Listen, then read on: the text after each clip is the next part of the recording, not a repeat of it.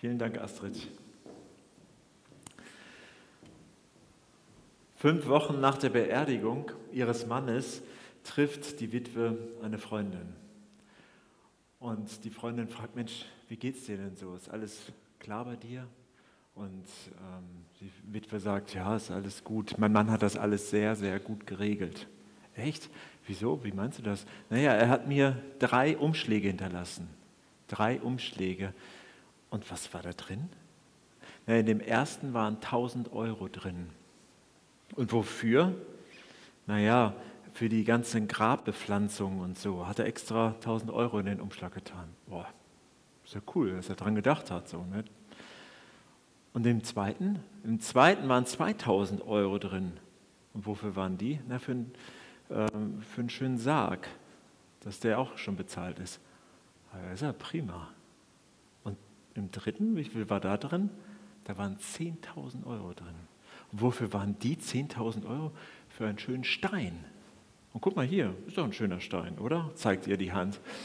Und naja, äh, Ostern hat viel mit Steinen zu tun. Ostern, ähm, da ist der Stein weggerollt. Wir haben es ja jetzt schon ein paar Mal gehört. Wir haben ja auch die Steine zu bemalen. Astrid hat es schon gesagt. Die Frauen eben, die waren auf dem Weg zum Grab und haben extra angehalten und gedacht, oh, der Stein, wie kriegen wir den weg? Und tatsächlich war der sogar noch versiegelt. Da waren Wachen vor und eine berechtigte Sorge, die sie hatten. Und Bonnie hat einfach gesagt, egal, wir gucken erst mal. Was für ein guter Gedanke. Erstmal losgehen und gucken. Zu dritt hätten sie es eigentlich nicht geschafft. Alleine hätten sie es nicht geschafft. Ich bete noch einmal. Jesus, ich danke dir dafür, dass wir mit dir rechnen dürfen, auch wenn wir eigentlich nicht wissen, wie wir das schaffen sollen. Gerade dann bist du da. Und ich danke dir dafür, dass du ein lebendiger Gott bist. Und es gilt ja selten so viel wie an Ostern. Dieser Gedanke ist so präsent. Du bist ein lebender, ein lebendiger Gott. Quicklebendig in unserem Leben. Danke dafür. Amen. Der Herr ist auferstanden. Amen. Selten, dass ich das bei der Predigt das erste Mal im Gottesdienst sagen darf. Der Stein musste weg. Er musste unbedingt weg. Ähm,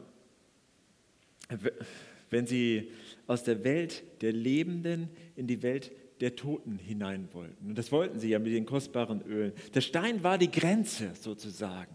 Der Stein war die Grenze zwischen dem Reich der Toten und dem Reich der Lebenden. Und dieser Stein ist weggerollt. Und deshalb ist das eigentlich das Symbol der Auferstehung. Jetzt hätte ich beinahe gesagt, jedes Mal, wenn wir einen Stein sehen, können wir daran denken, aber es könnte uns überfordern, weil unsere Welt voll Steinen ist. Aber vielleicht hilft uns ja so ein Gedenkstein daran zu denken. Die Sache mit den Steinen in der Bibel und im Glauben, das fängt ganz früh schon an. Ich habe nochmal nachgeguckt, zum Beispiel äh, Jakob, also einer der ganz großen äh, Glaubenshelden des Alten Testaments, er darf an einem Ort mit Gott reden, ihm begegnen und dann, dann weil er merkt, das ist so etwas Besonderes, stellt er einen Gedenkstein auf. Und dieser Gedenkstein, der soll immer helfen, daran zu denken, hier habe ich mit Gott geredet. Kann man im ersten Buch Mose, gleich am Anfang der Bibel nachlesen. Oder Josua, der Nachfolger von Mose, der letztendlich das Volk Israel dann in, äh, in das gelobte Land führen darf. Der hat erlebt, wie Gott diesen Bund nochmal erneuert hat. Also diesen Bund, den er mit Mose geschlossen hat, mit den zehn Geboten. Wir kennen die Geschichte wahrscheinlich alle, die ist ja wirklich eine der bekanntesten der Bibel. Den erneuert er extra für Josua noch einmal. Und dann stellt er einen Stein auf als Erinnerung an diesen Bundesschluss. Oder David, eine ganz andere Geschichte. Fünf Steine nimmt er, als er aussichtslos, als das ganze Volk Israel eigentlich aussichtslos gegen die Philister kämpft, gegen den, diesen Riesen Goliath, dann nimmt er fünf Steine, die eine wichtige Rolle spielen, um zu gewinnen. Eigentlich chancenlos, aber mit Gott auf ihrer Seite. Oder etwas, was Jesus dann später oder Paulus im Neuen Testament taucht es an mehreren Stellen auf. Man kann es schon in den Psalmen lesen Psalm 118, der Stein, den die Bauleute verworfen haben, ist zum Eckstein geworden. So ein Eckstein, das war früher der Stein, an dem man das ganze Haus ausgerichtet hat. Ein Bild für den, der äh, kommen wird. Jesus. Jesus, derjenige, der über alles entscheidet und das Fundament wird. Oder eine ganz spannende Stelle bei den Propheten dann, Habakuk, von dem liest man so selten irgendwo, da kann man lesen, dass also als die, die Ungerechtigkeit so groß ist, dass es gar nicht mehr irgendwie in Worte passt, dann kann man da in, äh, in diesem Buch lesen von dem Habakuk, die Steine in der Mauer werden anfangen zu schreien über die Ungerechtigkeit, die herrscht. Also weil es nicht mehr uns zu unterdrücken ist. Und daran schließt sich, finde ich, ganz gut an eine Stelle aus dem Neuen Testament, über die ich gestolpert bin, als ich die Evangelien gelesen habe irgendwie hat es mich nicht losgelassen. Letzte Woche, vor einer Woche, war Palmsonntag und wir haben daran gedacht, wie Jesus eine Woche vor Ostern eingezogen ist nach Jerusalem als König. Sie haben Palmenblätter genommen, ihm damit zugewedelt, sich den Weg ausgelegt mit ihren Kleidern, damit sein Esel, auf dem Jesus geritten ist, nicht den Boden berühren muss. Das war eine Huldigung für Könige. Und sie haben geschrien, Jubelgesänge, Sie riefen, gesegnet ist der König, der im Namen des Herrn kommt. Friede herrscht im Himmel und Herrlichkeit erfüllt die Himmelshöhe. Und sie riefen, Hosianna. Hosianna heißt eigentlich, helf doch, hilf doch, meine ich. Aber trotzdem war es ein Jubelgesang, weil wenn man das ruft, dann wusste man auch, da ist einer, der helfen kann. Da ist jemand da, da ist jemand, der ganz große Macht hat, Allmacht es ist der Messias, der Gesalbte, der König, der Sohn Gottes. Damit war dieses Hosianna hilft doch ein Jubelgesang und gleichzeitig auch ein Bekenntnis, jawohl, das ist er, dieser Jesus, Hosianna. Und als diese Stimmung so aufgeladen war, letzte Woche haben wir es gehört, das schauen die Gegner von Jesus, die eigentlich die religiösen Leiter waren der damaligen Zeit, sich das an und dann gehen sie zu Jesus und sagen, Jesus, Lehrer, bring doch deine Anhänger, deine Schüler, deine Jünger zur Vernunft. Das geht doch nicht, was die hier machen.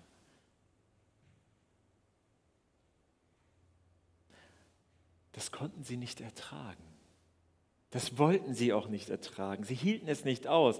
Und Jesus antwortet ihnen, das sage ich euch, wenn meine Nachfolger wenn die schweigen, dann fangen die Steine an zu jubeln. Zu schreien steht da wörtlich, aber es meint dieses Jubeln. Das muss jetzt getan werden. Es muss jetzt gejubelt werden. Wenn die Jünger wirklich hätten schweigen können, sie konnten es nicht, dann hätten sogar die Steine angefangen. Sie konnten es nicht, die Jünger. Die, die Anhänger von Jesus, die mussten echt durch ein tiefes Tal gehen. Nach dieser Euphorie am Palmsonntag bis heute, diese Woche, ist vielleicht die wichtigste Woche in der ganzen äh, letzten Jahrtausend, in den letzten, also eigentlich ist es die wichtigste Woche überhaupt, glaube ich. Der Abschied von Jesus also erst dieser Einzug, die Euphorie und dann sagt Jesus ein paar Mal, dass er jetzt Abschied nehmen muss. Dann erfahren sie bei diesem letzten Abendmahl an Gründonnerstag, wir haben es jetzt ja am Donnerstag auch gefeiert, dass unter ihnen ein Verräter ist. Was für eine Nachricht, also was macht das mit einem? Dann die Festnahme von Jesus, das Verhör, dann erleben sie ihr eigenes Versagen, alle laufen weg. Petrus verleugnet Jesus, dann die Kreuzigung, dann so ein, ein Tag mit nichts, mit Trauer, mit Leere. Vielleicht können wir uns da im Moment besser reindenken als in den letzten Jahren. Die Situation zerrt ja auch an unseren Nerven. Ich kriege das viel mehr mit, als sonst, dass Menschen leiden, Depressionen bekommen, Angstzustände entwickeln. Und da hilft das Leugnen auch nicht oder das Ignorieren nicht. Das Ganze lastet wie so ein ganz schwerer Stein, vielleicht wie dieser große, den ich hier gesehen habe. Der lastet dann auf der Seele. Und was hilft dann? Was hilft uns denn, wenn so ein Stein uns belastet, so inneren Stein? Ich musste dabei, vielleicht kommt ist das ein bisschen weit weg für euch, aber mir fiel als erstes die Vorbereitung auf eine Saison beim Fußballverein ein, wo ich war. Da war das manchmal so, dass man dann viel zu viel gelaufen ist und dann jetzt noch Sprintübungen und dann haben schon alle gestöhnt und dann ist man gesprintet und dann, okay, noch dreimal und irgendwie hat er sich verzählt, immer der Trainer und dann, okay, noch zweimal und nach fünfmal und dann, danach ist Ruhe, dann sind wir fertig. Und diese Aussicht, dann ist es vorbei. Die hat es möglich gemacht, dass man tatsächlich noch zweimal gelaufen ist. Wir brauchen Hoffnung.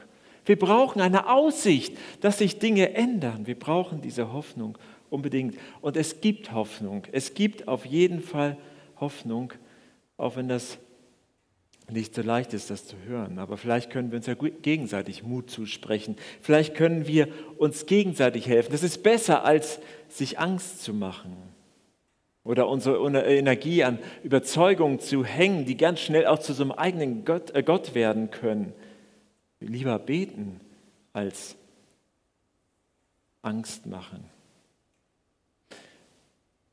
Im Lukas-Evangelium im 21. Kapitel, da warnt Jesus davor. Lasst euch nicht gefangen nehmen von so etwas. Lasst euch nicht von Süchten und Sorgen einnehmen. Und als Idee, als Möglichkeit, wie man das sonst machen kann, seid wachsam und betet. Das ist der Weg, den Jesus vorschlägt hier an dieser Stelle.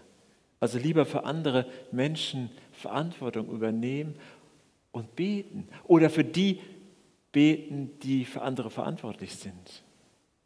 Die Jünger, die kamen aus einem Tief, aus einem Tal und dann kam Ostern. Die Karwoche, das bedeutet wörtlich die Woche der Klage und des Kummers, die ist vorbei. Und dann Jesus lebt. Jesus lebt tatsächlich. Der weggerollte Stein ist das Symbol dieses Lebens. Er ist auferstanden. An Karfreitag ist Jesus für alles gestorben, was uns von Gott trennt. Er ist für alles gestorben, was wir so zwischen uns und Gott gestellt haben. Wir dürfen uns gegen Gott entscheiden. Das ist, das ist ein Ausdruck der Liebe Gottes zu uns, dass wir uns entscheiden dürfen. Wir dürfen das äh, tun. Wir haben die Freiheit dazu, wir dürfen nach unseren Maßstäben richten, andere Menschen. Wir dürfen das tun, aber das hat seinen Preis. Es ist so, als wenn wir dann hinter diesen Stein gehen, der Tod vom Leben trennt. Gemeinschaft mit Gott und den Raum ohne Gott. Paulus sagt das in seinem Brief an die Gemeinde in Rom, dass der Tod das Ergebnis von dieser Trennung ist. Das ist die Folge davon. Und diesen Tod, der, den man dafür in Kauf nehmen muss, den ist Jesus für uns gestorben. Und deshalb sagen die, vielleicht die Menschen in den USA, nicht Karfreitag, sondern Good Friday. Der gute Freitag zu Karfreitag. Der gute Freitag. Und tatsächlich für uns ist das der beste Freitag überhaupt. Der beste Freitag, den wir überhaupt erleben können. Und warum brauchen wir dann noch Ostern, wenn Karfreitag doch so toll ist? Weil Ostern die Auferstehung macht Karfreitag komplett. Das ist so ähnlich, als wenn die, die Tinte dann getrocknet wird, endgültig ist. Dann gilt es, unveränderbar. Das ist der letzte Beweis für die Versöhnung mit Gott. Und mit dieser Hoffnung dürfen wir heute schon anders leben. Heute schon. Nicht nur die Hoffnung auf irgendwann mal, dass es dann vorbei ist, alles anstrengend. Heute schon. Heute dürfen wir anders leben.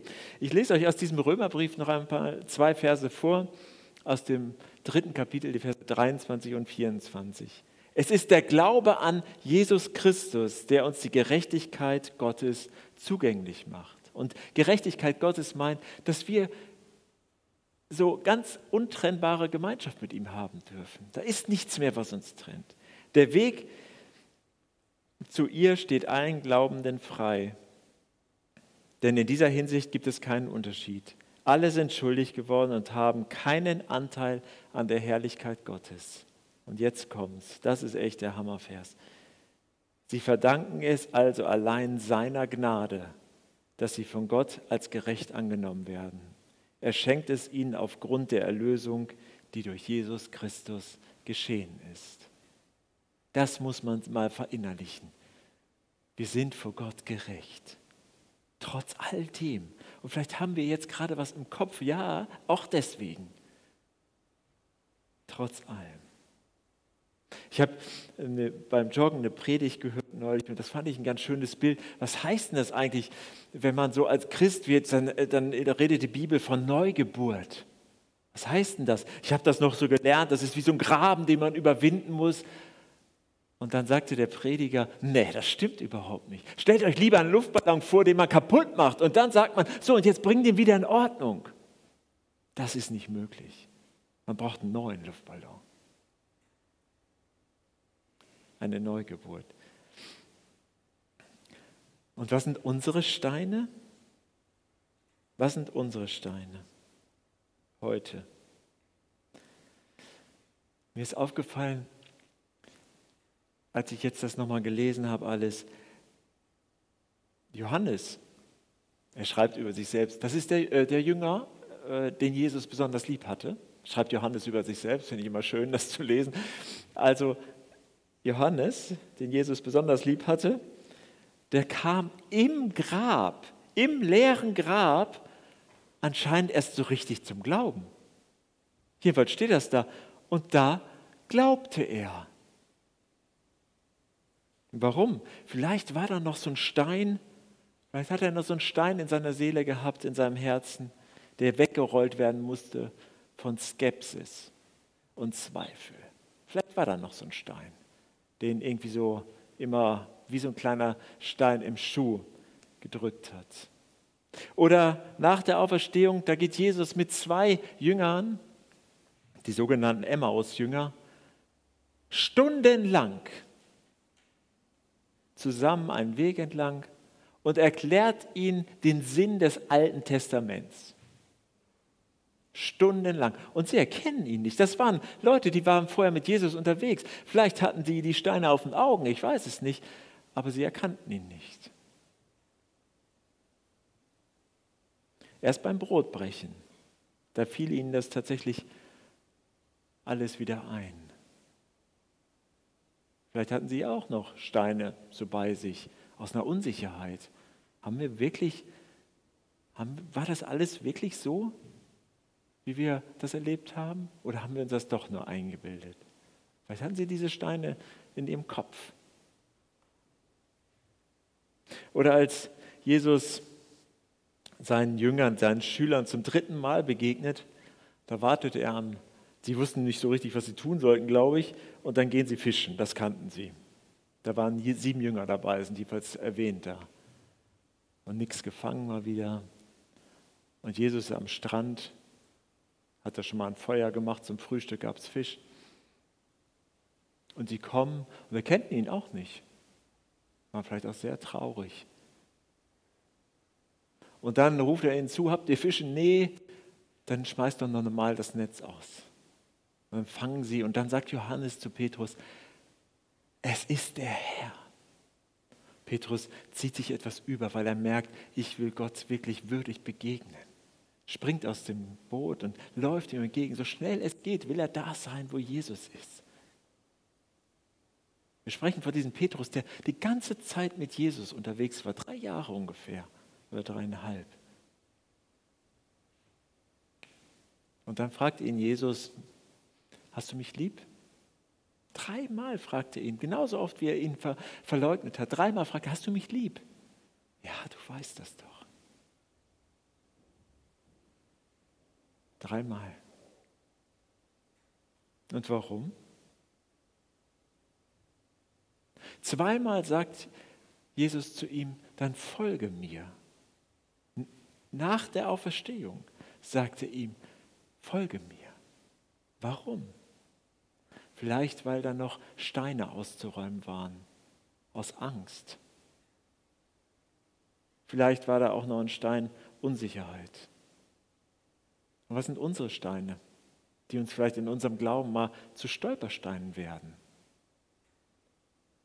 Vielleicht Lügen, die wir glauben, die uns das Leben ein bisschen bequemer machen, weil wir denken, ja, dann passt das auch alles und dann ecke ich auch nicht so an dem. Also ihr zu sagen, Jesus ist auferstanden. Ich habe das heute in meinen WhatsApp-Status geschrieben und dann habe ich geguckt, wer sich das angeguckt hat und da waren Leute dabei, die kenne ich aus ganz anderen Kontexten als aus dem Gemeindekontext. Dann denke ich, hm, was die wohl denken.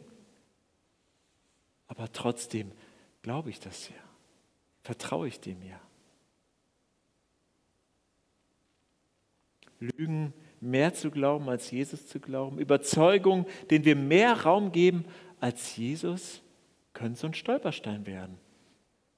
Oder Versuchungen, die uns immer wieder dazu bringen wollen, irgendetwas auf diese Seite, auf die andere Seite des Steins zu stellen. Etwas, was uns von Gott trennt, kann zu so einem Stolperstein werden. Oder wir verzweifeln, weil sich nichts ändert. Aber wir müssen nicht verzweifeln, weil Jesus die Steine alle ausgeräumt hat. Er hat sie alle weggerollt, überwunden und mit ihm ist es uns möglich, diese Steine loszuwerden. Mit ihm zusammen. Seine Kraft ist in den Schwachen mächtig. Manchmal sind das ja aber auch diese ganz schweren Steine, so Lastensteine, die wir in unserem Leben mitschleppen, vielleicht Sorgen, die uns drücken. Und das hört sich gut an. All eure Sorgen werft auf ihn. Leichter gesagt als getan. Ist nicht so einfach sie loszuwerfen. Da wäre es leichter, einen Stein wegzuwerfen, als diese Sorgen loszuwerden. Aber wir dürfen sie ihm sagen. Diese Lasten, die uns drücken oder Ängste, die uns zweifeln lassen. Vielleicht helfen uns so Gedenksteine, die in unserem Leben ja auch vorkommen, die uns daran erinnern, dass wir doch Gott begegnet sind. Lasst uns doch neue Gedenksteine errichten. Nicht die alten nur im Auge behalten, sondern die neuen. Gott begegnen und uns so Marker setzen in unserem Leben. Steine aufstellen, die uns daran erinnern, dass wir Gott begegnen dürfen, dem Lebendigen. Die uns erinnern an die Erfahrungen, an die Gefühle, an die Begegnungen, die bei uns Eindruck hinterlassen haben. Ostern 2021 feiern gar nicht so leicht. Das sind ja besondere Umstände. Aber Ostern feiern heißt, Jesus diese ganzen Steine zu geben. Loszulassen. Und zwar nicht nur einmal, sondern immer wieder. Immer wieder kriegt man neue Steine in die Hand gedrückt oder nimmt sie sich und immer wieder kann ich zum Kreuz gehen und sie loslassen. Jesus, das sind Steine, die mich belasten. Nimm die doch bitte weg. Ich gebe sie dir. Ich will sie nicht haben. Nimm du alles weg. Wer Jesus folgt, der ist ja zur Freiheit berufen. Freiheit von solchen blöden Steinen. Frei von Steinen, die uns gefangen nehmen wollen. Vielleicht fragt Jesus uns ja heute auch, hast du mich lieb? Hast du mich lieb? Hast du mich lieb? Dann folge mir. Dann folge mir. Jesus ist der Herr. Er ist auferstanden. Das Grab ist leer und der Tod ist besiegt. Halleluja.